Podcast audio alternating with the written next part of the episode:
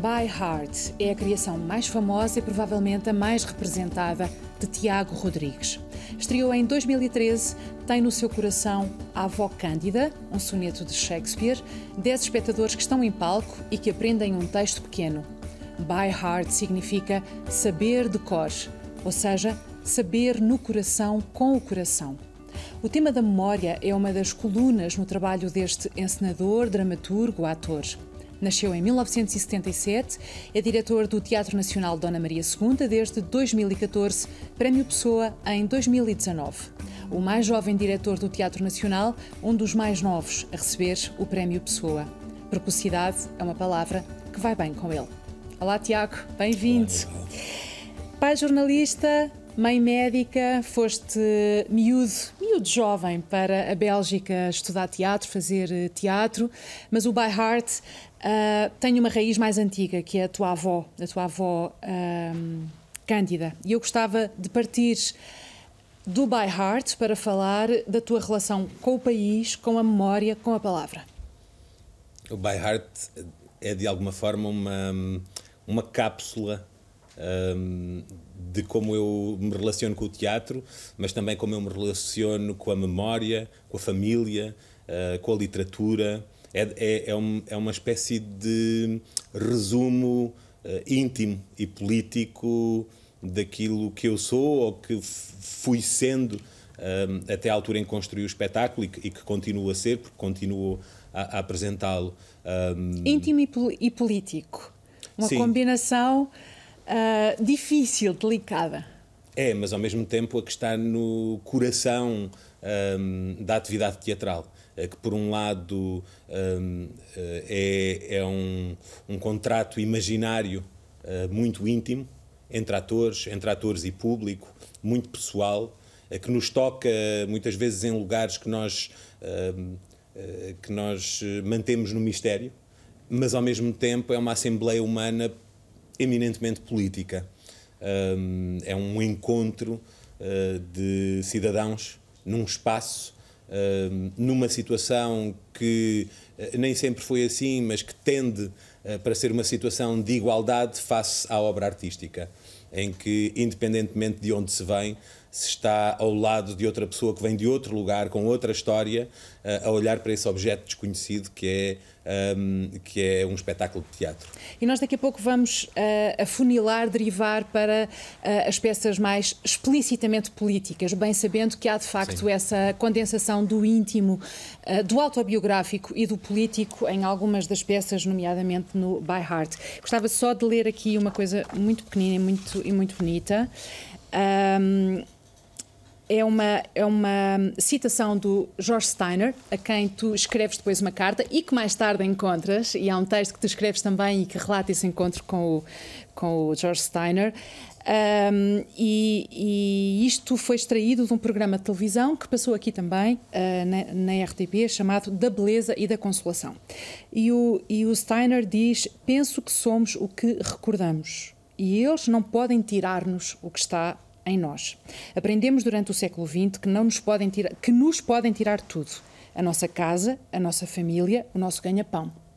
Aprendemos que somos todos errantes, que neste mundo somos todos presas a serem caçadas. Isto é o que define o século XX. Mas o que levamos dentro de nós, não. É, o que levamos dentro de nós não, não nos pode ser tirado.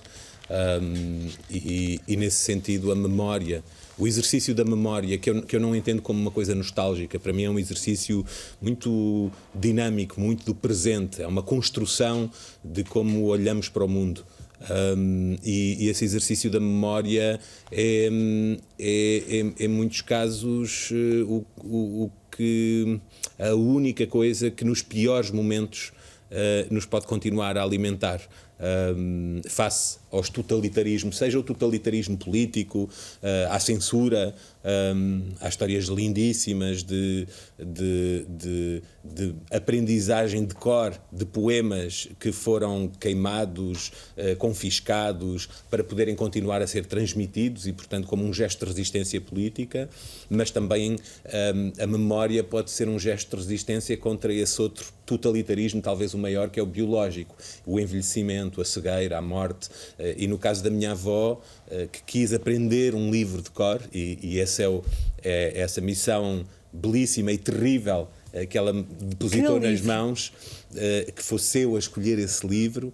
Eh, no caso da minha avó, era claramente. A tua avó sabia, sabia ler e escrever? A minha avó sabia ler e escrever. Tinha, teve, eu, eu julgo que terá tido o equivalente à quarta classe, sabia ler e escrever, mas com 10 anos já trabalhava, já cozinhava, já ajudava a família um, no negócio familiar e cozinhou a vida toda, foi a vida toda cozinheira em Trás-os-Montes, mas sempre com uma grande paixão pela leitura, pela literatura e com uma grande consciência da importância da educação, que levou a que, muito à custa da sua tenacidade, uh, todos os filhos uh, uh, tivessem educação universitária. Um, e, e, a minha avó tinha uma relação comigo que também passava pelos livros, que passava muito também pela comida. Um, duas das minhas grandes paixões na vida. Marmelada, a cesta uh, que tu trazias quando visitavas a tua avó e que tinha. Marmelada, queijo, tudo, as alheiras. Uh, bom, marcou, marcou, uh, marcou-me para o resto da vida na relação com.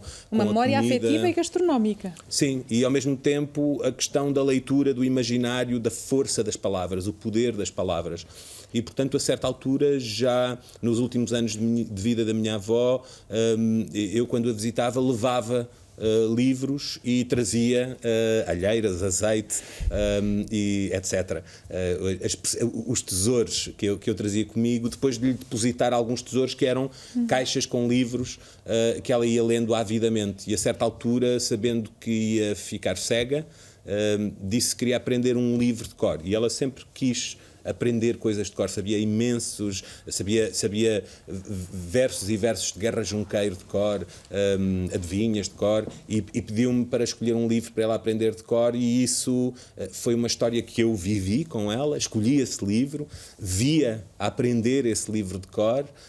Um, e o By Heart é construído em Heart, função disso é a minha vontade de partilhar essa história pessoal, genealógica, autobiográfica com o mundo, sabendo que estava a falar da importância das palavras, da literatura, também do teatro e da memória, ao pegar nesta daquilo, história e partilhá-la com as pessoas. E daquilo que não morre, porque um dos poetas que tu trazes para, para o By Heart é o, é o poeta russo Ossip Mandelstam, que foi perseguido, preso e morreu em Vladivostok Todos os livros e poemas de Ossip Mandelstam foram confiscados. Então, Nadeida, penso que é assim que se diz o nome dela. Nadiejda. Na...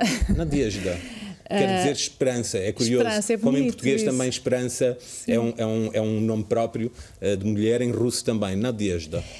Uh, a sua mulher ensinou Uh, ensinava os poemas a 10 pessoas, reunia amigos e desconhecidos na sua cozinha e ensinava um poema de Mandelstam a 10 pessoas de cada vez. Isso significava que, ao fim de 60 poemas, havia 600 pessoas que os sabiam de cor. E quando cada uma das pessoas que tinha aprendido um poema na cozinha de Nadezhda o ensinava a 10 outras pessoas, então aí o número aumentava incontrolavelmente e estavam salvos. Era aqui esta, era aqui esta parte que eu queria chegar. Uh, é a memória que nos salva, é a palavra que nos salva? Esse é o nosso património, o nosso tesouro? Pode ser. Há uma.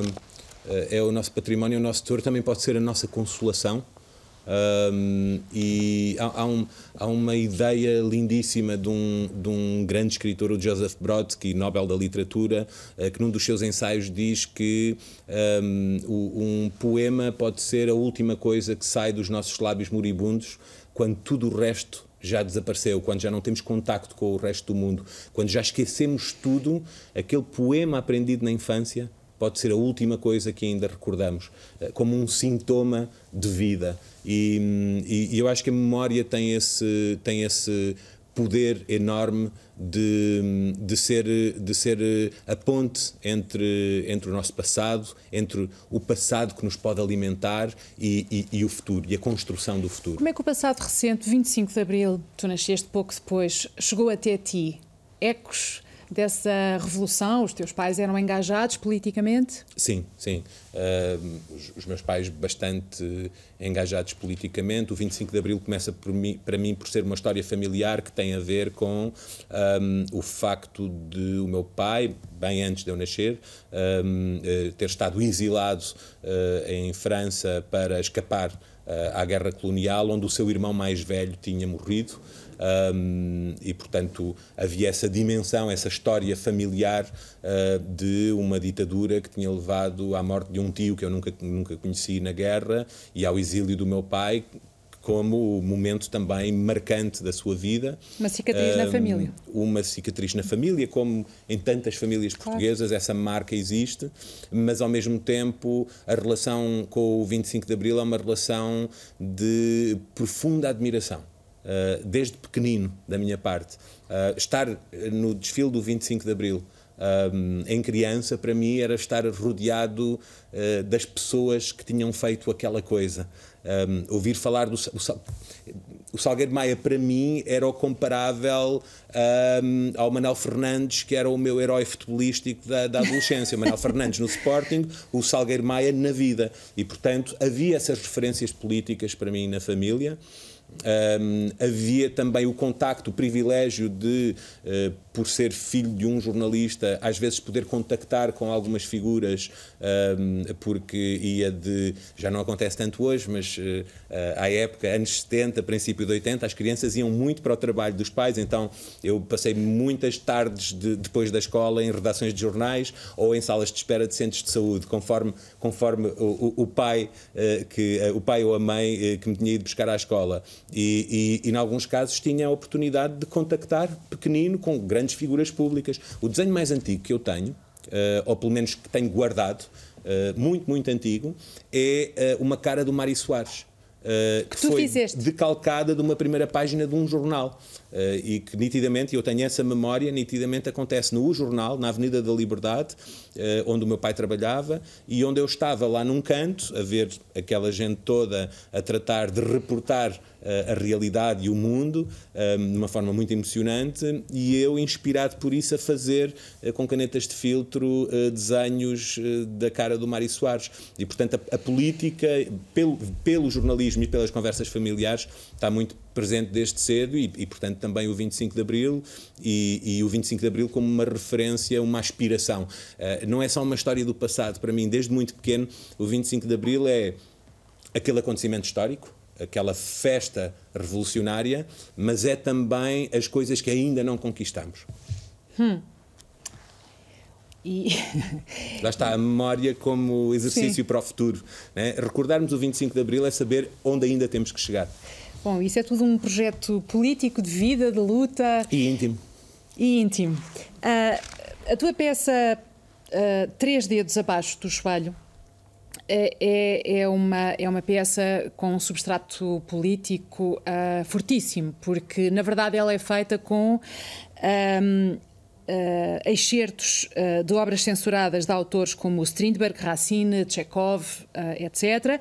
E é feito também a partir. é uma colagem de relatórios de censores e de peças representadas entre 33 e 74. E há esta fala aqui, que era uh, dita, interpretada pelo Gonçalo Waddington, a, a, a, rapariga que tinha de baixar, a mulher que tinha de baixar um bocadinho a saia é, é, é Isabela Abreu, e então é assim, isto Insisto, é o que consta de um relatório.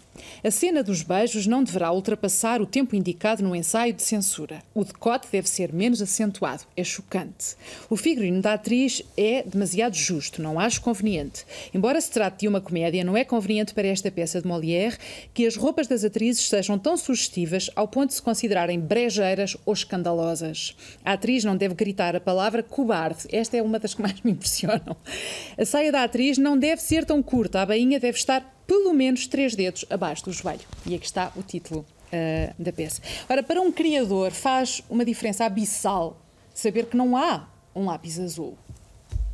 Esse, esse país, esse Portugal, prévio ao 25 de Abril, onde eu nunca vivi, uh, porque nasce três anos depois da Revolução, é um país tão exótico para mim como a Nova Zelândia. Uh, ou seja, eu sei que eles nesse país falavam português. Mesmo tendo sido educado pelo, muito, muito por um distante. homem e uma mulher que cresceram e foram consigo- educados nesse país longínquo. Sim, é um país longínquo sobre o qual eu leio muito, ouço muito, converso muito, mas onde eu nunca vivi e onde eu não consigo conceber ainda, apesar de todas as histórias, o que é a vida.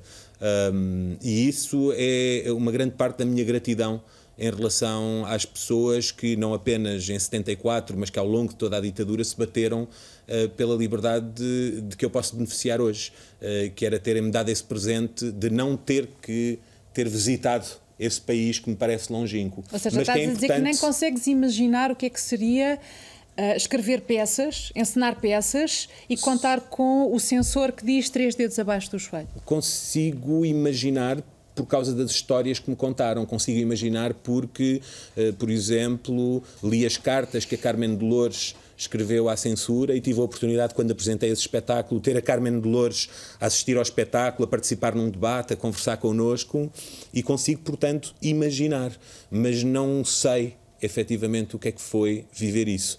E, hum, e talvez por isso me tenha sentido tão atraído. hum, quando soube, em, julgo que foi em 2005, que a Torre do Tombo ia tornar públicos hum, uma parte dos arquivos da censura, nomeadamente os arquivos do teatro. Hum, visitei eh, esses arquivos por curiosidade, eh, para, para saber o que é que lá estava, hum, e quando comecei a ler eh, coisas como esse relatório, relatórios de, sobre textos, mas também sobre ensaios, achei tão absolutamente surpreendente. Uh, uh, muita das coisas que estavam ali, uh, algumas que batiam certo com aquilo que eu imaginava que fosse a censura e outras que iam muito mais longe, que eram surpreendentes, que abriam todo um, um espaço de possibilidades sobre o que é que era esse país e o teatro nesse país. Que me deu vontade de fazer a peça e depois descobri uma coisa, que estes relatórios eram internos. Os artistas não tinham acesso um, às razões pelas quais a censura era exercida, só ao resultado. Corte-se a cena tal, faça-se isto, ordens. Mas não tinham direito a, a saber a argumentação. A Carmen Dolores, que infelizmente deixou-nos este ano um, eh, para mal do nosso país, quando viu o espetáculo, disse: é a primeira vez eh, que eu tenho acesso às razões pelas quais me proibiram fazer uma peça belíssima, o Andorra, de Max Frisch, que a Carmen Dolores queria fazer com a sua companhia, o Teatro Moderno de Lisboa. Ah, eu estava a pensar que hum, há imensas palavras que aparecem. Ah, é obsceno, ah, é contra a família, nem sei se consigo encontrar isso ou não, mas hum, era tudo no sentido de ser uma coisa despodurada que era preciso conter. Era uma moral muito É estrita curioso que e é a censura ideológica. castradora. E, é, e a censura ideológica, no sentido ah, eh, mais eh, concreto, político, ela começa a surgir tarde. A grande censura, a grande quantidade de censura é moral, é religiosa e é, sobretudo, sob a figura da mulher. A, a- a- figura da mulher é o grande alvo ah, a cercear pela censura. E depois há coisas deliciosas como ah, o Samuel Beckett tinha que ser proibido porque era demasiado fraco literariamente e era demasiado triste e fazia apologia do suicídio, coisas assim. Aliás, eh, podemos perceber que eh, todos os aut- eh, autores foram censurados. Este todos, quer dizer, Shakespeare, Aristófanes, Ibsen, Pinter, Oscar Wilde, Os, os autores que nós esperaríamos que claro, fossem censurados e que foram são os clássicos. e os que nós acharíamos hoje que absurdo estar a censurar este autor também o foram. Uh, tu trabalhaste muito sobre os clássicos, uh, textos clássicos, uh, em algumas das tuas peças, Bovary, António e Cleópatra. Agora vais trabalhar o Serjal do, do Chekhov com, com a Isabelle Huppert. Um, e fazes esta incursão nos clássicos, que é também uma forma de reescrever, recriar, subverter, é sobretudo isso. É um o teu exercício, impulso? é também um exercício de memória. Um, a, a memória não é só aquilo que nós recordamos, é também aquilo que nós esquecemos. Uh, e a forma como preenchemos esses espaços vagos, esses espaços que a nossa memória uh, física não consegue preencher e que, portanto, a nossa imaginação preenche como se fosse memória. E, portanto, um dos grandes privilégios do teatro é essa possibilidade, é uma alegria incrível. Um, eu, eu posso conversar com o Chekhov uh, ao encenar o Serjal. Um, eu posso conversar com quem não está e posso, e, e, posso ainda tentar que essa conversa se estenda a outros que estão. Um, e os clássicos têm a ver com a possibilidade de conversar uh, com quem pensou coisas que eu nunca conseguirei pensar. Recentemente eu li um, uma espécie de nota de intenções sobre, sobre o Serjal e impressionou-me porque tu disseste durante muitos anos eu achei que esta peça do Chekhov era sobre o fim e agora eu percebi que ela é sobre a mudança. Uh, bom, isto levanta muitas questões e já não temos tempo para, para elas, infelizmente, mas o que me interessa aqui é nós podermos, durante anos, dialogar com um texto e com um autor e subitamente compreender que aquilo é sobre outra coisa.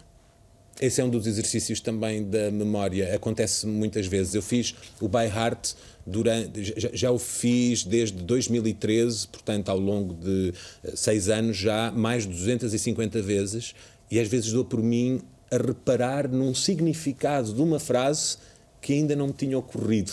Um, e isso tem a ver com aquilo que descobrimos quando, no presente, lidamos com a memória, quando recordamos no presente e quando recordamos em voz alta e partilhamos essa memória, uh, nem que seja o ricochete com o outro, esta conversa que temos aqui. Uh, esse ricochete dá novos sentidos muitas vezes. Quando esse ricochete é com uma sala cheia, um, de gente, por muito que saibamos de cor e que tenhamos dissecado todas as palavras do Chekhov, quando as dizemos e elas são partilhadas com outros, não só tem outra energia, como ganha significados e, e às vezes redescobrimos-las. E eu acho que o teatro acontece aí. O teatro acontece quando dizemos uma coisa que ainda não foi dita, ao dizer apenas o que já foi dito muitas vezes. Quando foste para a Bélgica, tinhas 19, 20 anos, tinhas todos os sonhos do mundo? não tinha grandes uh, sonhos, tinha um espírito de aventura que me fez abandonar a escola de teatro em Portugal e, e, como os miúdos da aldeia, quando passa ao circo, fugir com o circo. Essa companhia belga, os TG Stan, tinham passado por Portugal pela primeira vez, apresentado uma série de espetáculos. Para mim foi uma revelação. Uh, eram espetáculos de uma grande liberdade, onde os atores uh, intervinham muito, tinham muito a dizer e muito a fazer. Aquilo rasgou-te? Foi uma experiência que te rasgou? Rasgou-me. Foi como alguém que só ouvia. Só, como alguém que tocava numa banda filarmónica e subitamente descobre o punk e descobre que o seu instrumento para, também pode servir para punk. E, e, eu estava numa banda filarmónica, a aprender a ser músico de banda filarmónica, entre aspas, eh, com a educação de ator que estava a adquirir na Escola de Teatro em Lisboa, e de repente vi aquela banda punk Uh, teatral e, e, fugi com ela e continuei os meus estudos informais, uh, mas aí sim a minha grande escola ao viajar pela Europa com eles. E agora viajas muito também e nós temos de nos um, uh, deter, parar aqui. Obrigada, Tiago. Muito obrigada, Anabel.